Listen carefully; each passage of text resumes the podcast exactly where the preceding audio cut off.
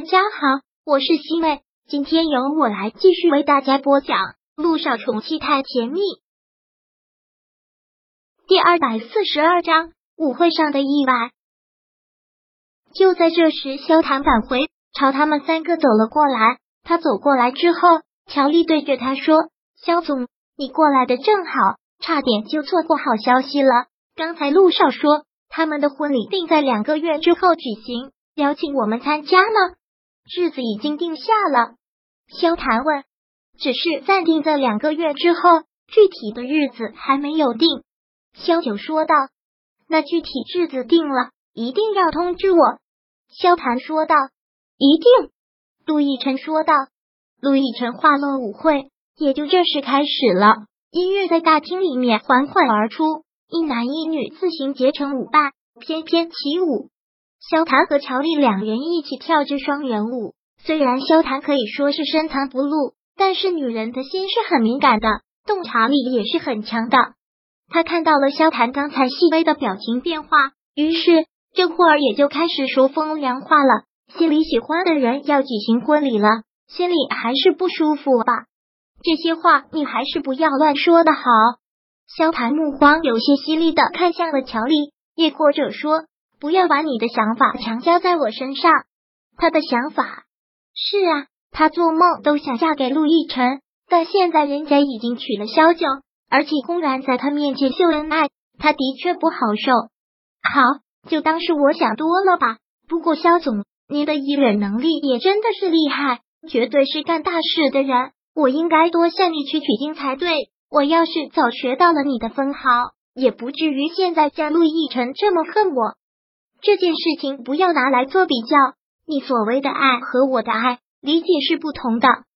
萧谈言外之意是不要玷污了他内心的那份爱。乔丽只是不屑的耸了耸肩，什么都没有说。爱是什么？爱本来就是自私的东西，没有所谓的成全和退出。他才不相信萧谈真爱可以有异于常人，不想占有。说到底，不还是想要得到萧九吗？看到萧谈和乔丽两个人默契的跳着舞，还一直在交流着什么，萧九都有些不敢相信自己的眼睛。这人际关系还真是奇妙。萧总和乔丽八竿子打不到一起的人，也可以成为上下级的关系。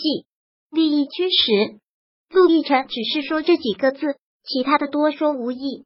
还真的是你说的复仇者联盟啊！那萧九刚说到这里，突然啪。刹那之间，夺目的水晶灯全灭，眼前一片漆黑。怎么回事？处在黑暗里的所有人都心头一紧，猜测着发生了什么。是不是停电了？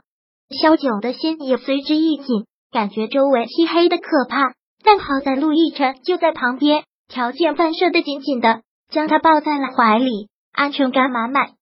就在大家都在黑暗里交头接耳讨论着的时候，一道夺目的亮光照亮。不由让所有人感慨太美了，是一座巨高的香槟塔，香槟在水晶杯中潺潺流淌，如梦如幻，像是童话里的场景。却恰巧萧九离香槟塔最近，不远处就是刚走开不久的萧盘和乔丽，那夺目的光彩，在他们的角度来说，实在美的让人觉得这是梦境，太美太美，美的那么不真实。今晚上感谢各位贵宾莅临。今天主要是想向大家宣布一件事情，想必大家也早就已经通过新闻知道了，就是乔丽已经签到了维纳。说完之后，记者们纷纷的疯狂拍照，乔丽很是大方的淡然一笑，然后走上前，对着记者们回应道：“感谢大家一直以来的支持，也请爱护我的人放心，现在我已经完全的从阴霾中走出来了，没有任何轻生的想法了。”现在我选择签回维纳，重新出发。希望大家继续支持我。说了这里，乔丽又看向了陆亦辰和萧九，接着说道：“还有一点要跟大家说，我的私生活大家都不要再问了。在这里，我重听一遍，也是唯一说的一遍。我已经跟陆先生结束了，现在陆先生和萧小姐也已经结婚了。我在这里祝福他们。”现在才真的是让小九见识到了女人心海底针。乔丽这一下完全是将自己推到了一个道德的制高点，然后被所有人歌颂，大度善良，而他们呢，就是一对被原谅的出轨男女，还真的是高明。不过也是好事，也等于对外公开他跟陆亦辰这夫妻关系。管别人怎么说呢？幸不幸福，只有自己知道。这件事情已经彻底过去了，也希望大家都不要再提了。祝所有善良的人每天都过得开心，好人一生平安。乔丽说的这句话好像意有所指，可是话音刚落啊！就在萧九听到这里，心里想着什么时候，忽的听众人里有人惊吓般的大叫了一声。回过神来，正看到那座巨高的香槟塔瞬间倾塌下来，眼看就要朝他砸下来。他距离这座香槟塔最近，一下子朝他砸下来。小九不知所措，脑子一片空白，脚步完全不知道该往哪里走。小心！一片混乱中，不知是谁大叫了一声，然后只感觉他的肩膀一紧，整个人已经被那股大力挪开了方向，踉跄旋转。眼前再次陷入了一片漆黑当中，能感觉到的只有那股大力量，还有他留在他耳边那股熟悉的温热。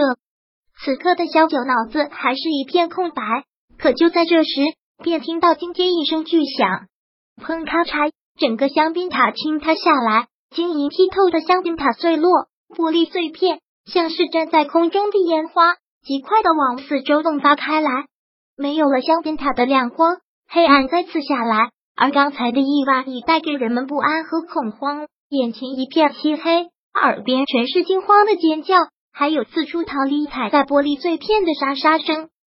当意识到是香槟塔堕落之后，萧九的心都要出来了。怎么可能会有这样的意外发生？可是，一切太快了，实在是太快了，他完全来不及反应任何的东西。